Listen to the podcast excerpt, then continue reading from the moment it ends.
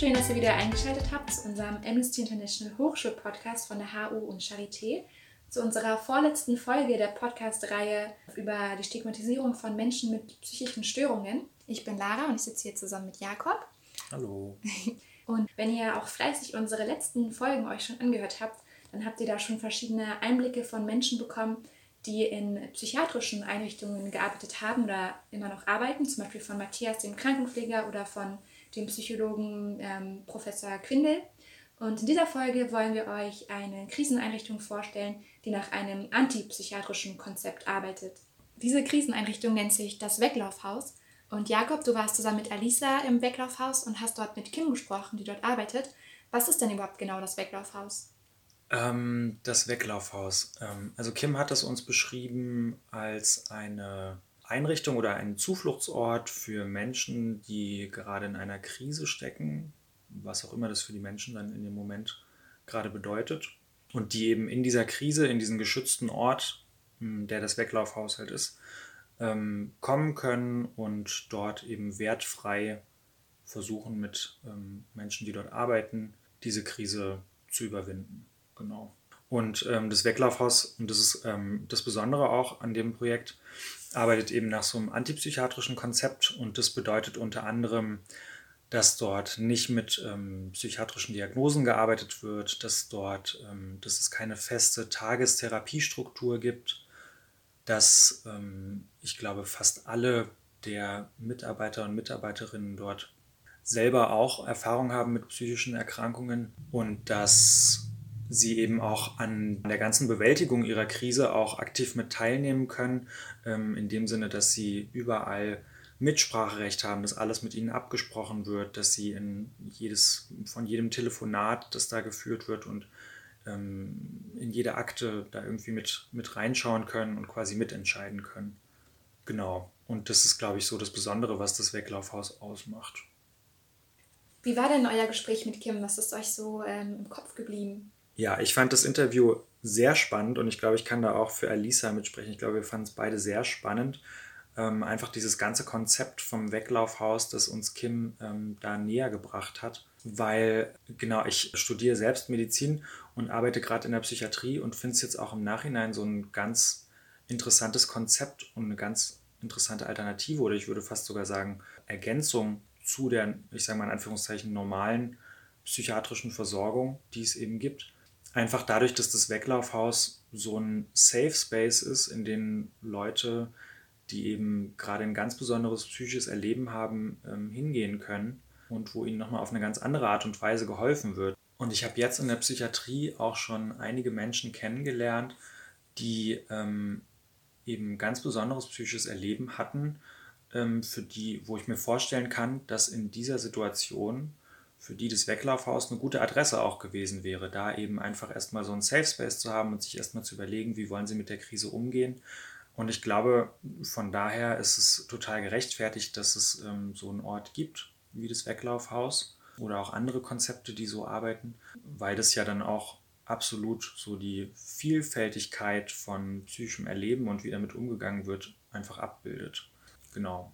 Und ich glaube, was auch, oder was ich auch ganz spannend finde und was vielleicht ähm, wahrscheinlich ganz vielen auch gar nicht so bewusst ist, ist, ähm, dass Psychiatrie zum Beispiel heutzutage ja auch schon gar nicht mehr das ist, wie man es sich vielleicht so klassisch vorstellt oder wie man es vielleicht aus Filmen kennt, dass die Tür immer geschlossen ist und Leute per Zwang Medikamente bekommen und so weiter. Also ganz viele von den Konzepten, die da im Weglaufhaus umgesetzt werden, finden ja zum Beispiel auch in der, in der modernen Psychiatrie eine Anwendung. Also das ist viel auf Augenhöhe passiert, dass die Türen eben offen sind, dass viel mit den Patienten zusammen entschieden wird. Genau, und deswegen ist es vielleicht auch nochmal zusätzlich ganz wichtig, ähm, darauf hinzuweisen, dass wir als Amnesty-Gruppe auch gar nicht klar sagen, wir sind jetzt total für die Antipsychiatriebewegung oder wir sind total dagegen, sondern ja, wir wollen eben einfach versuchen, so ganz journalistisch die verschiedenen ähm, Art und Weisen, wie mit psychischen Erkrankungen umgegangen wird, darzustellen und dann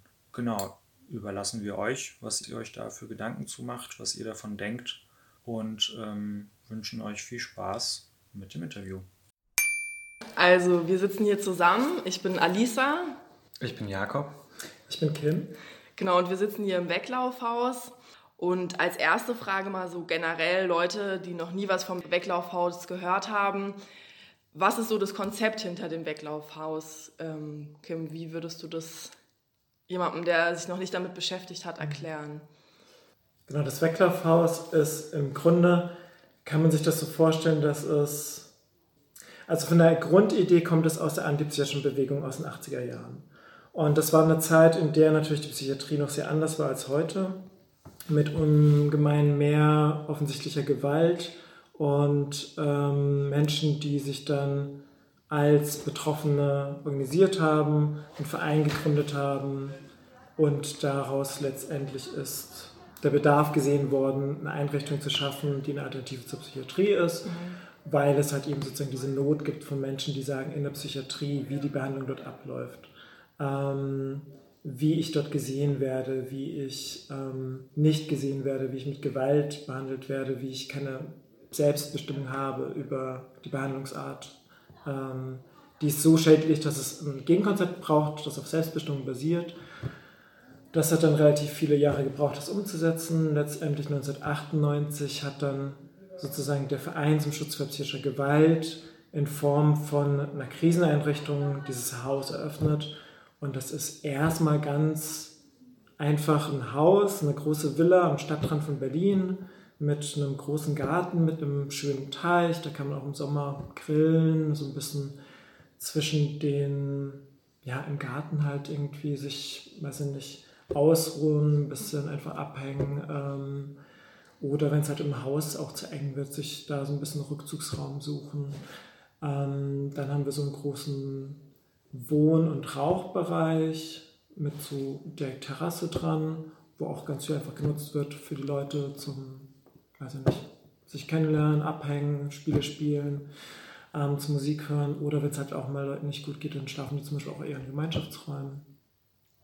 Dann gibt es bei uns eine Küche und unser Büro im Erdgeschoss. Also insgesamt können 13 Leute dort wohnen und das ist sozusagen ein Haus, was es anbietet, dorthin zu kommen, relativ niedrigschwellig aufgenommen zu werden und dann eine Zeit lang dort 24 Stunden rund um die Uhr begleitet zu werden auf Basis der eigenen Wünsche. Mhm. Und kommt man dann quasi erstmal hier zur Beratungsstelle und informiert sich und wird dann ähm, ins Weglaufhaus quasi auch aufgenommen? Oder wie funktioniert der, der Prozess, wenn man sich dafür interessiert?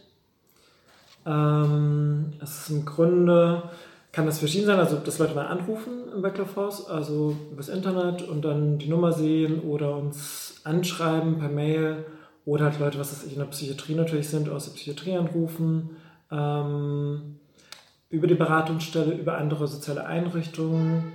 Genau.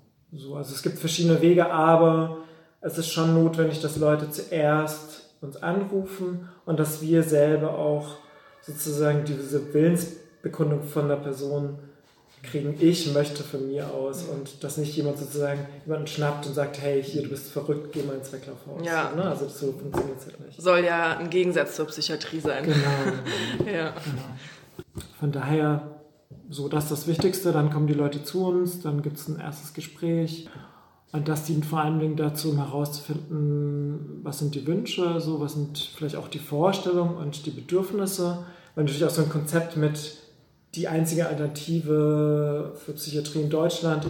Macht natürlich auch bei vielen Menschen erstmal so Erwartungen, vielleicht da läuft jetzt alles perfekt und so etwas, dann muss man natürlich erstmal schauen, was sind deine Erwartungen, was, was möchtest du, was bringst du mit, was für Hoffnung, aber auch was ist eigentlich deine Situation, was ist das, was wir anbieten? Und ähm, vor allen Dingen auch mh, unter welchen Bedingungen wird das überhaupt hier finanziert, so, weil wir sind eine staatlich finanzierte Einrichtung.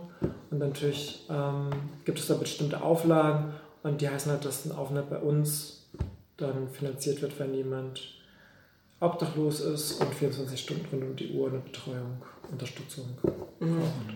Aber im Grunde, was ich damit sagen will, das ist relativ unkompliziert. Du kannst anrufen, wenn ein Platz frei ist, kannst am gleichen Tag kommen. So. Mhm. Und äh, nach dem ersten Gespräch, wenn ein Zimmer frei ist, auch direkt da bleiben. Mhm. Die Voraussetzung ist aber neben der Notwendigkeit, in das Weglaufhaus zu wollen, dass man quasi, wenn ich das richtig verstanden habe, ohne festen Wohnsitz ist, also obdachlos. Mhm. Okay. Oder von Obdachlosigkeit bedroht. Bedroht. Mhm. Also du wohnst in einer WG, Es geht aber nicht aufgrund dessen, wie du dich fühlst und deine MitbewohnerInnen sagen, die ertragen es zum Beispiel auch nicht mehr, dich mhm. zu unterstützen, die schaffen es nicht mehr. Du verlierst dann eventuell dadurch dein Zimmer und sagst, okay, bevor ich mein Zimmer verliere, gehe ich zum Beispiel ins Weglaufhaus, ähm, ein paar Wochen Auszeit, versuche mal wieder so ein bisschen zu schauen, was brauche ich, wie geht es mir besser und dann zurück in die WG. Ah, okay. Das mhm. wäre auch eine Möglichkeit, wo wir natürlich nicht die Entscheidung treffen, sondern letztendlich auch immer noch die Situation ist, Menschen kommen zu uns, wir können aufnehmen direkt und dann stellen wir einen Antrag und dann fängt sozusagen, und das ist eine ganz andere Geschichte, dann fängt diese ganze ähm, Beantragung und irgendwie Versuchen von Kostenübernahme zu bekommen. Ich habe mich noch so gefragt, ähm, wie sieht denn so der Alltag im Weglaufhaus aus? Gibt es da feste Rituale, wie beispielsweise zusammen frühstücken, kochen, also sehr strukturiert oder ist es sehr frei, dass jeder, jede machen kann, was sie will, wann sie will? Naja, es ist wie eine große WG. Es gibt von unserer Seite aus kein Programm und daher ist es entsprechend, wie die Lebensentwürfe sind. Ne? Und das ist ja auch einfach ganz viel auch Teil von dem, was sozusagen in dem Sinne sozusagen nicht so ein Programm von unserer Seite angeboten wird, sondern eher so ein, ähm, was ist deine Lebenssituation und wir versuchen gemeinsam daran zu arbeiten, die zu verändern. Und das heißt einfach sehr viel konkret soziale Arbeit. So, ne? Mhm. Und das prägt dann halt den Alltag. Leute kommen zu uns und sagen vormittags, hey, ich würde gerne, ähm, habe ein Problem im Jobcenter, lass mal da anrufen. So. Und dann machen wir halt das. Also, ähm, aber das, also die Bandbreite ist sehr groß und das kann genauso halt einfach sein, du bist halt vormittags da, mh, hm, irgendjemand kommt rein und sagt, mir geht's total scheiße und du nimmst erstmal zwei Stunden Zeit für ein ganz langes Gespräch, einfach überhaupt mal zu verstehen, was ist überhaupt los, ähm, gemeinsam vielleicht herauszufinden, was kann dir in dieser Situation jetzt gerade helfen, was nicht. Genau. Kannst du noch mal ganz kurz erklären, in was für Situationen die Personen zu euch ins Weglaufhaus kommen? Naja, im Grunde von Finanzseite und Leistungsträgerseite, die das finanzieren, ist es Wohnungslosigkeit oder drohende Wohnungslosigkeit und eine Krisensituation. Das heißt, rund um die Uhr muss Unterstützung da sein. So. Mhm. Genau, das ist erstmal so ein fester Rahmen.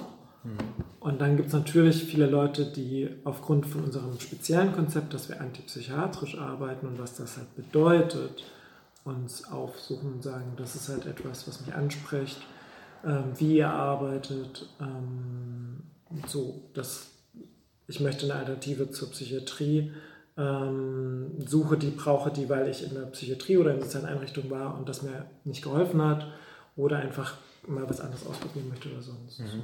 Genau, das kann halt heißen, es ist halt, also ich, ich verstehe sozusagen immer diese, diese Idee und von wie kann sich das ganz gut vermitteln lassen, irgendwie wie so eine typische, kompakte Fall im Weglaufhaus aussieht. Aber das ist halt so ganz schwierig sozusagen so zu formen, weil es einfach, mhm. wir arbeiten halt sozusagen mit der Situation, mit den individuellen Personen, die uns halt irgendwie ähm, mit sehr verschiedenen Hintergründen einfach mhm. sozusagen anfragen um Unterstützung so. Aber klar ist, dass die Leute, die ins Weglaufhaus kommen, äußern, sie haben eine Situation, die sie allein nicht bewältigen können, was das auch immer heißen mag. Mhm. Oder sagen, da draußen halte ich es nicht aus und ich brauche einen Ort, wo ich geschützt bin vor dieser Außenwelt. So, ne? Auch vielleicht, es gibt Gewalt, so, es gibt gewalttätige ähm, Ehemänner, es gibt gewalttätige ähm, keine Ahnung, irgendwelche Zusammenhänge und deshalb irgendwie auch Schutz davor, ähm, das breit genug ist für die ja. Leute. Um ein bisschen darzustellen, es ist einfach ja. sehr ja. unterschiedlich. Ja. Genau.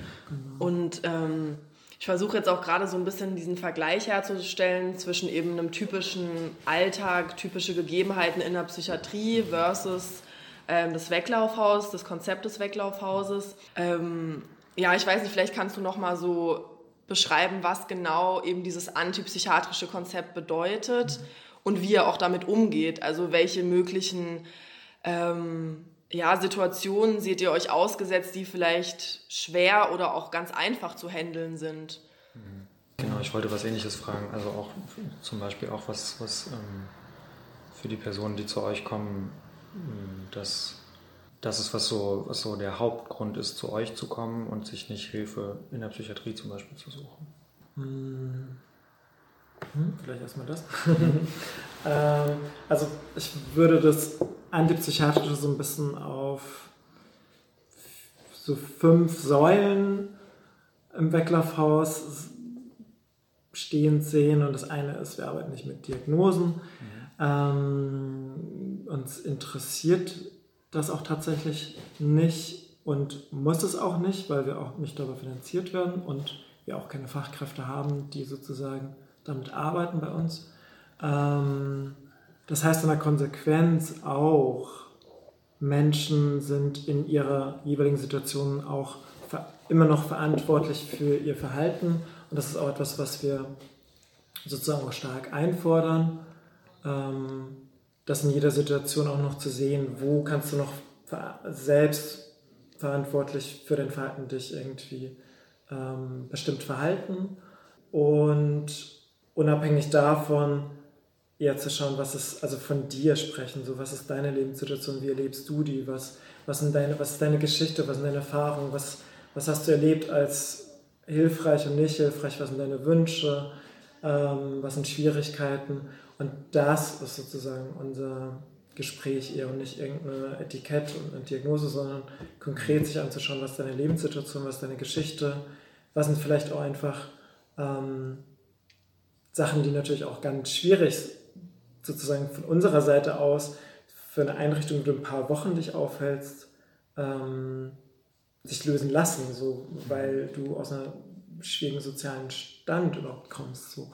Wir können natürlich nicht lösen, dass jemand am Weglaufhaus dann plötzlich irgendwie im Mittelstand irgendwie ist, irgendwie eine gute Familie dann hat und ein gutes Einkommen und sonstiges so. Ne? Das sind politische Fragen, die dahinter noch stehen. Ja. Ähm, aber konkret schauen wir erstmal sozusagen den Menschen mit ihrer, mit seiner, mit den eigenen Situationen und den Erfahrungen sozusagen in der Situation an und versuchen auf einer Ebene zu treffen. So. Mhm. Unsere eigenen Erfahrungen auch mit beizubringen und auch zu sagen, diese Distanz zwischen uns ist da, da ist auch eine Hierarchie, ich arbeite hier, du kommst hier zur Unterstützung und trotzdem bringe ich meine eigenen Erfahrungen als Mensch mit, so mit Krisen, mit Erfahrungen von Schmerz, mit Erfahrungen von Glück, kann die teilen als wertvolle Erfahrung ähm, und kann sie dir mitgeben und du kannst was daraus machen oder nicht. So. Aber sozusagen diese Haltung von, das ist eine Begegnung und ähm, da läuft das auf sozusagen beiden Ebenen ab so und nicht, ich habe soziale Arbeit studiert, ich habe ein professionelles Expertinnenwissen, ich habe eine objektive Sicht auf dich und beurteile dein Verhalten und sage dir, da musst du was ändern, da musst du irgendwie dich verbessern, das ist ein Problem. Das ist halt etwas, was wir ablehnen. So, ne? ähm, das ist das eine. Das zweite ist Psychopharmaka, die ähm, lehnen wir ab. Mhm. Heißt aber letztendlich, die Leute entscheiden selbst für sich, ob sie die nehmen wollen oder nicht. So. Wir zwingen keinen Menschen dazu, keine Psychopharmaka zu nehmen, sondern das heißt, die kommen und wenn die sagen, mir geht's schlecht, ich weiß, das hilft mir, die zu nehmen, mhm. dann organisieren wir das natürlich auch, dass wir gemeinsam zum niedergelassenen Psychiater gehen und der Mensch sich das verschreiben lässt. So, darum geht es sozusagen an dem Punkt nicht. Es geht eher um die Frage von Aufklärung, von auch der Forderung, das soll freiwillig und selbstbestimmt sozusagen möglich sein, die einzunehmen und dass informiert wird darüber, was für Wirkung das überhaupt hat. So, ne? Also, weil dir wird ja auch nicht Psychopharmaka verschrieben mit und das wird eventuell in fünf Jahren dazu führen, dass du die und die Folgen hast und in 15 Jahren die und die, sondern dir wird gesagt, du hast diese Krankheit, nimm diese Tablette, die wird deine psychische Krankheit heilen, weil du hast da irgendetwas mit ein paar zu Hormonen und deshalb und bestimmten Botenstoffen und das ist ähnlich wie Diabetes, nimm es bis zum Lebensende. So. Ähm, und das ist Bullshit und das ist sozusagen etwas, wo wir sagen, das lehnen wir ab. Ähm, Transparenz, dass im Gegensatz zur Psychiatrie, wo ich früher auch mal gearbeitet habe äh, in einer geschlossenen und sozusagen sehr klar den Unterschied kenne, ähm, äh, legen wir sehr großen Wert darauf, dass unsere Arbeit kontrollierbar ist. So, du kannst in die Akte reinschauen, du kannst lesen, was über dich da drin steht, du kannst das verändern, du kannst das besprechen, du kannst in die Teamsitzung durchsetzen, wenn wir über dich sprechen, du kannst in die Dienstübergabe bekommen, Du kannst jedes Papierstück und jedes Telefonat, das wir über dich führen, mit uns gemeinsam machen und das wird mit dir abgesprochen, bevor das passiert. So, also da gibt es eine Kontrolle. So. Ähm, und auch sozusagen in unserer Art, wie wir entscheiden, Transparenz der Struktur auch, sozusagen ist auch möglich, dass du dort mal gewohnt hast und später dich im Verein betätigst. Ähm, unsere Vorstände bestehen zum Beispiel auch und unser Verein aus vielen Menschen, die tätig sind und früher mal im Haus selbst gewohnt haben. Ähm, und genauso ist es auch möglich, im Haus zu arbeiten, so ein Praktikum. Also diese Struktur ist auch transparent. So, ne? ähm, ist auch ein großer Unterschied zu dem, wie Macht in der Psychiatrie funktioniert. Mhm. So, wo ganz klar ist, selbst wenn wir eine betroffene Person einbinden in unsere Struktur, hat sie eine sehr klar definierte äh, Rolle, die nicht eine große Kontrolle hat über das, was hier eigentlich passiert. Und das ist bei uns zum Beispiel nicht so. Ähm, und wir sind eben halt auch betroffen kontrolliert. Also die Hälfte der Leute mindestens waren selber in der Psychiatrie. Und wir sind selbstverwaltet. Also basisdemokratisch entsprechend sind manche Dinge chaotischer, vielleicht dauern länger. Wie gesagt, Teamsitzung fünf Stunden. Ähm, weil wir halt eben dieses Projekt selbst organisieren. Also mhm. wer macht die Öffentlichkeitsarbeit, wer macht die Buchhaltung. Ähm, wir entscheiden sozusagen dann auch gemeinsam ähm, die ganzen Prozesse halt. Mhm. Und das würde ich auch, glaube ich, sagen, um deine Frage zu beantworten. Ähm, das Erstere, dieses, diese menschliche Begegnung und dieses auch Verständnis von, ähm, vielleicht verstehe ich nicht, was bei dir los ist und dein Verhalten und ich vielleicht verstehe ich noch nicht mal, wovon du gerade sprichst. Ähm, muss ich aber auch nicht. Trotzdem muss ich dich nicht abwerten. So, ne? Mhm. Trotzdem kann ich erstmal anerkennen, du bist ein Mensch, du hast Schmerz, du hast Leid, du hast Glück, du hast genauso viele Dinge, die ich mit dir teile im Leben und auf der Ebene kann ich dich sozusagen begegnen und schauen, was brauchst du gerade, wie kann ich dich dabei unterstützen. Mhm. So.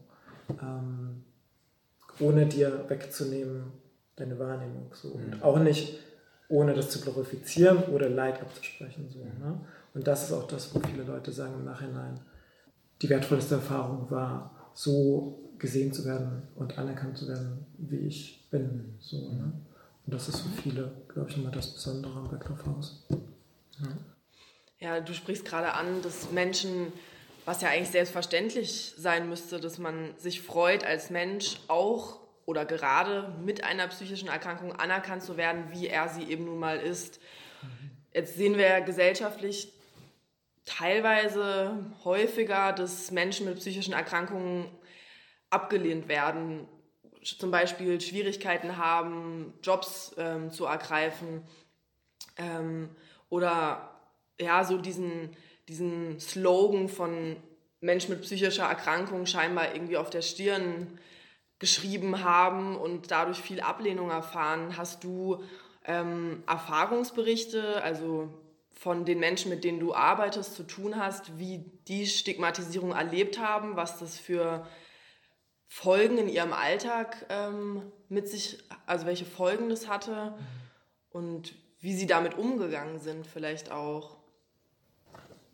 Ich glaube, eine der konkretesten Folgen ist oftmals, sobald du eine psychiatrische Diagnose in deinem Leben erhalten hast, wird es sehr schwierig im Kontakt mit dem Krankenhaus oder ärztlichen Institutionen nicht durch diese Brille betrachtet zu werden. So. Mhm. Ähm, da kenne ich diverse Menschen, die sagen, ich hatte einen eingeklemmten Nerv im Rücken, war im Krankenhaus und die haben mir gesagt, naja, sie haben ja Borderline, das ist sicher nur eingebildet. Ging dann zum Chiropraktiker und da war ein eingeklemmter Nerv und so, das war das mhm. Problem und nicht, mhm. erhöhen Sie mal Ihre Psychopharmaka. So. Mhm. Also das ist ein sehr, sehr großes Problem, bis hingehend zu Fällen, wo in der Psychiatrie sozusagen direkt auch stationär oftmals körperliche Leiden halt irgendwie abgeschrieben werden als was Psychisches, wo auch ähm, bis zu, wo es natürlich dann lebensgefährlich wird. So, ne? Klar, ich kann mir diverse Menschen vorstellen, die ihre Wohnung verloren haben aufgrund von nachbarschaftlichen. Dieser Mensch verhält sich komisch, ist laut, ist anstrengend. Ähm, rufen wir mal einen sozialpsychiatrischen Dienst, dass diese Person da wegkommen soll. Ähm, aus dem Beruf fallen. Ich meine, eins der, glaube ich, immer noch also wenn wir über eines der größten und schwierigsten Stigmata, glaube ich, sprechen wollen, was im Zusammenhang mit der sogenannten psychischen Krankheit zusammenhängt, dann ist es ja halt immer noch dieses ähm, monströse, unberechenbare, ähm, dieser Mensch könnte gewalttätig sein. So, und ich glaube, das mhm. ist eines der größten Dinge so. Ähm, klar kann man auch so Leuten mit Depressionen, dann sagt man, ja, okay, die sind wahrscheinlich ungefährlich oder sonstiges. Aber ansonsten ist, glaube ich, so eins der größten Stigmata ist immer noch so dieses, diese Menschen verhalten sich komisch, I don't know, was da abgeht, aber ich habe ja diese Stories mal gehört, könnte gefährlich sein, mhm. halt lieber Abstand, trau dich nicht zu nah ran oder sonstiges, was so total der Quatsch ist. Mhm. ne? ähm, weil so eine Gewaltfrage muss man sich, glaube ich, nochmal ganz ähm, getrennt davon anschauen. So. Mhm. Glaubst du, dass das ähm, Stigmata sind, denen man mit mehr Aufklärung in der Bevölkerung ähm, entgegenwirken könnte? Oder also ich habe ich hab auch immer, hab immer das Gefühl, so gerade so Stigmata lassen sich am besten abbauen, indem man ähm, mit, Menschen, mit Menschen in Kontakt tritt, die auch davon betroffen sind und ähm, da einfach direkt Informationen auch herbekommt, um eben zu sehen, dass es ganz anders ist, als man sich vielleicht vorstellt. Mm, eins der Dinge, die man sich, glaube ich, so ein bisschen halt mehr vergewärtigen muss und was so ein bisschen für mich oftmals ein bisschen so schräg daran ist, ist, ähm, dass sozusagen alles, was so verrückt oder kriselig angesehen wird, so weit weg irgendwie ähm, Expertin irgendwo in eine bestimmte weite Einrichtung abgesperrt von dem Gesehenen irgendwie mhm. abgeschlossen wird. Und ich glaube, ähm, also wenn man Stigmata abbauen möchte, muss man auch erstmal bei sich selber auch gucken oder irgendwie auch selber mal an, eigene Anteile annehmen von diesem so Schmerz, von Leid, von Krisen und so ein bisschen auch sehen, andere Leute haben das auch und das ist auch okay. Ähm, und wenn irgendwas ich da sozusagen nicht verstehe an einem Verhalten oder etwas für mich unerklärlich ist oder mir Angst macht, genau das auch auszudrücken. So, ne? Also sozusagen einfach die Kommunikation zu suchen. Mhm. Einfach auch darüber zu sprechen und zu sagen, was ist denn los? Ich habe den Eindruck, dir geht es gerade nicht gut. Brauchst du Unterstützung? Brauchst du Hilfe? Ich verstehe gerade nicht, was du sagst. Das macht für mich keinen Sinn. Kommst du hier klar? Was soll ich hiermit anrufen? Ähm, das sind so, so ganz konkrete Ebenen, wo du einfach mal ins Gespräch kurz kommst, um auch für dich zu sortieren, für einen anderen Menschen auch, hey, ich sehe dich gerade, ich nehme dich wahr. Ähm, und ich glaube, das sind eher so Sachen, die auch Stigmata abbauen, wenn du sozusagen einfach mal versuchst, ins Gespräch zu kommen und Kommunikation aufzubauen und nicht so auf dieser Angstebene zu bleiben. Mhm. Woran ich jetzt auch noch gedacht hatte, war, ähm, oft ist es ja nicht nur so, dass sich ähm, psychisch kranke Menschen stigmatisiert fühlen durch das Umfeld, durch Medien und so weiter, durch andere Menschen, sondern dass sie das, glaube ich, auch ein bisschen oft sich selbst annehmen und sich so selbst stigmatisieren. Ja. Äh, ich meine, wir, wir, wir, unterhalten uns und bewegen uns sehr auf so einer Mikroebene, die ich immer so ein bisschen so. Also man muss halt eher, glaube ich, auch ein bisschen die höhere Ebene aufmachen von nicht nur diese individuelle Ebene von einem Mensch wird stigmatisiert und da gibt es vielleicht zwei, drei Personen im Umfeld oder irgendwann auf der Straße, der sagt, oh, guck dir die Verrückte an oder so etwas. Man muss sich auch die Gesamtsituation anschauen, in was, was für ein System bist du da mhm. drin, so, ne? Mhm. Ich muss, weil ich Hormone nehmen möchte, ich muss zu irgendeinem fucking Therapeuten rennen und einen Alltagstest machen oder mhm. sonstiges. Ich muss irgendwie, wenn ich eine Epilation bekommen möchte, Fotos von mir machen und die meiner Krankenkasse gegenüber einstecken. Ist das, stigmatisiere ich mich selber, werde ich stigmatisiert? Ähm, so reden wir über die politische Ebene dahinter. So. Das macht für mich viel mehr Sinn, als über, über so eine sehr individualisierte Ebene zu sprechen. Mhm. Ja. Ja, ich finde es auch spannend, weil wenn man sich es einfach mal anschaut, wie viele Psychiatrien gibt es im Vergleich zu dem einen Weglaufhaus. Und ich denke, ähm, wichtig wäre da einfach auch, mh, dass es jedem Menschen selber und frei überlassen wird, für welche Einrichtung er sie sich entscheidet. Nur eben, und das haben wir uns eben auch gefragt, wie kann das sein, dass Psychiatrien so gut wie immer voll überbelegt sind und es im Vergleich aber nur ein Weglaufhaus gibt. Also eine Alternative, und du hast gesagt, ihr habt 13 Plätze, ist natürlich auch nicht mhm. viel, wenn man sich äh, das, also genau, das wäre nämlich auch nochmal eine Frage, wie häufig seid ihr denn voll besetzt oder wie viel mehr Kapazität bräuchtet ihr denn? Und dann dazu, was ich heute auch gelesen habe, es gab ja ähm, auch schon die Angst, dass das Weglaufhaus geschlossen wird, glaube ich, oder? Dass mhm. es gar kein Geld mehr dafür mhm. gibt. Ja, es ist schon sozusagen, diese Finanzierungsgrundlage ist hier prekär. Und das basiert auf diesem Leistungstyp, in dem wir uns bewegen. Und damit sind wir nicht allein. Es gibt ja in Berlin noch zwei weitere Kriseneinrichtungen. Es gab insgesamt fünf. Zwei haben bereits geschlossen, weil das mhm. halt irgendwie so eine prekäre finanzielle Finanzierungssituation ist. Mhm. Zum einen hat das so diesen Vorteil, Leute können einfach kommen und du nimmst sie auf, aber du hast ja keine Finanzierung, sondern du fängst an, Finanzierung zu organisieren, nachdem die Leute einziehen. So. Und vor der Situation standen wir halt vor zwei Jahren, war das knapp, ähm, dass halt das alles sich so ein bisschen zusammenschrumpfte auf zwei Monate läuft es mal schlecht, dann ist die Auslastung nicht so hoch. Das äußert sich bei so einem kleinen Projekt, einem kleinen Verein sehr schnell. Ähm, dann hast du sozusagen einen kleinen Planungshorizont überhaupt noch und weißt nicht, wie lange schaffst du das noch, dieses Projekt aufrechtzuerhalten. Mhm. Weil wir halt eben entsprechend ähm, für 24 Stunden rund um die Uhr haben wir natürlich auch ein großes Team und du ähm, genau, entsprechend brauchst du, redest du über ganz andere Summen als in einem kleinen linken Projekt oder so etwas. Mhm.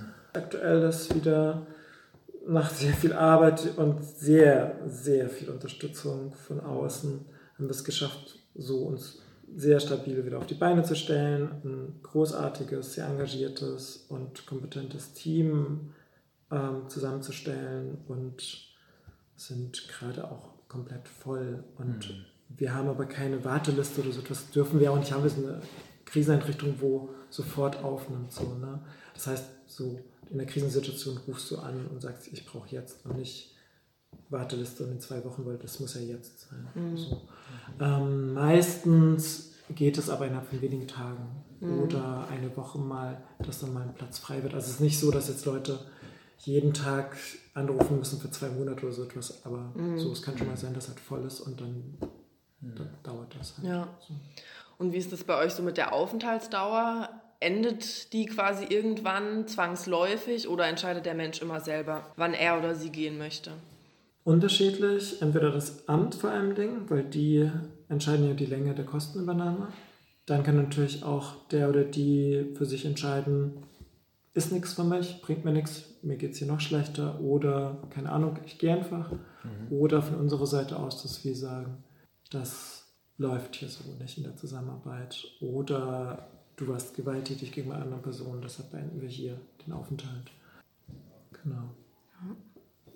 Wie erklärst du dir in dem Zusammenhang dann diese große Diskrepanz zwischen der, also ja, offensichtlichen Nachfrage nach solchen ähm, Projekten und solchen Einrichtungen und gleichzeitig ähm, dann, du hast ja schon gesagt, von fünf Einrichtungen wurden schon zwei geschlossen. Mhm. Bei euch war es auch eine Zeit lang irgendwie finanziell und so weiter kritisch. Was glaubst du, ist da das Hauptproblem, warum da so die, die Förderung von solchen Einrichtungen erschwert wird? Ja. Ich glaube, aktuell ist vor allen Dingen auch eine Schwierigkeit, dass wir einfach tatsächlich sehr wenig Leute sind, sozusagen kleine Vereine und auch die Kapazitäten fehlen. Mhm. Sozusagen, es gibt auch natürlich von unserer Seite aus den Wunsch, ähm, weitere Einrichtungen oder insgesamt auch andere Initiativen zur Unterstützung so etwas Ähnliches aufzubauen, aber das braucht natürlich auch die Kapazitäten dafür. So, ne? mhm. ähm, so das fehlt auf unserer Seite. Auf der anderen Seite, ich kann es dir nicht sagen. So, ne? mhm. also ich habe natürlich Ideen oder, oder man kann sich das natürlich so gesamtgesellschaftlich kapitalistisch anschauen mit wie profitorientiert und wie viel Profit also wirtschaften Leute, die am untersten Ende dieser Gesellschaft sind. Andererseits ist es auch nicht so profitorientiert, Leute in der Psychiatrie irgendwie ähm,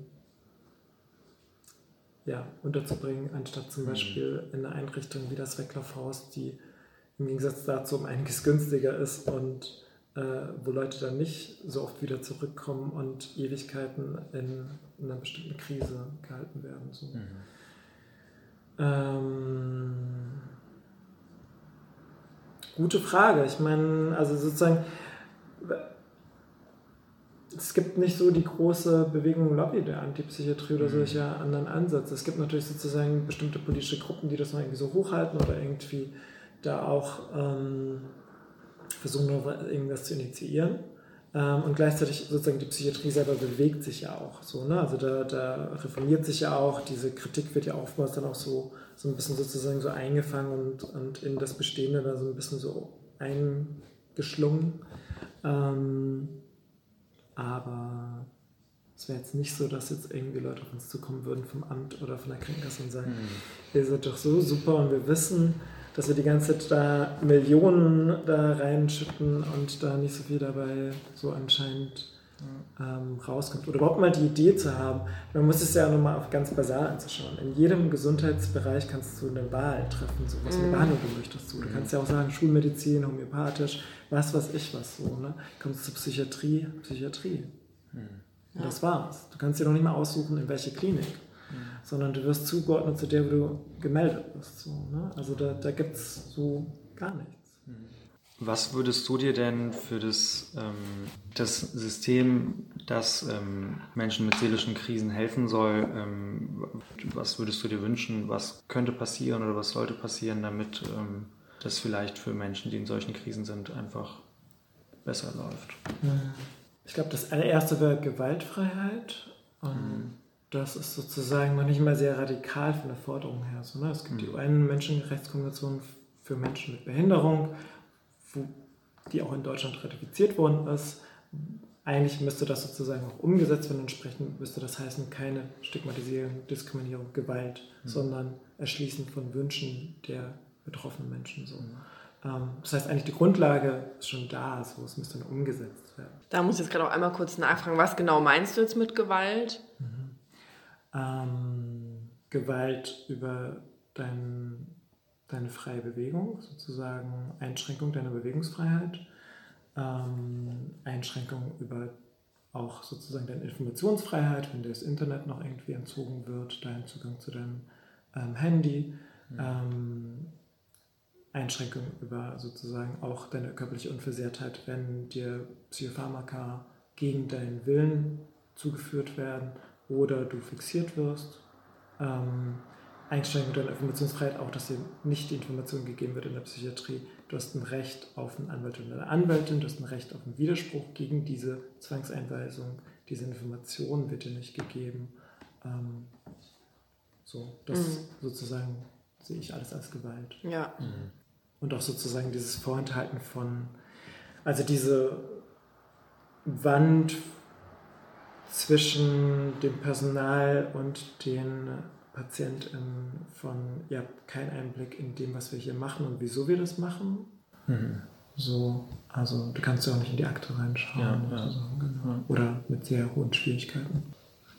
Ja, auf jeden Fall vielen Dank dir, Kim, dass du jetzt ähm, mit uns hier gesprochen hast, uns das Konzept näher gebracht hast, wir auch ein bisschen ja, neue Sichtweisen, Perspektiven aufzeigen durften. Und ja, vielen herzlichen Dank dir dafür. Gerne.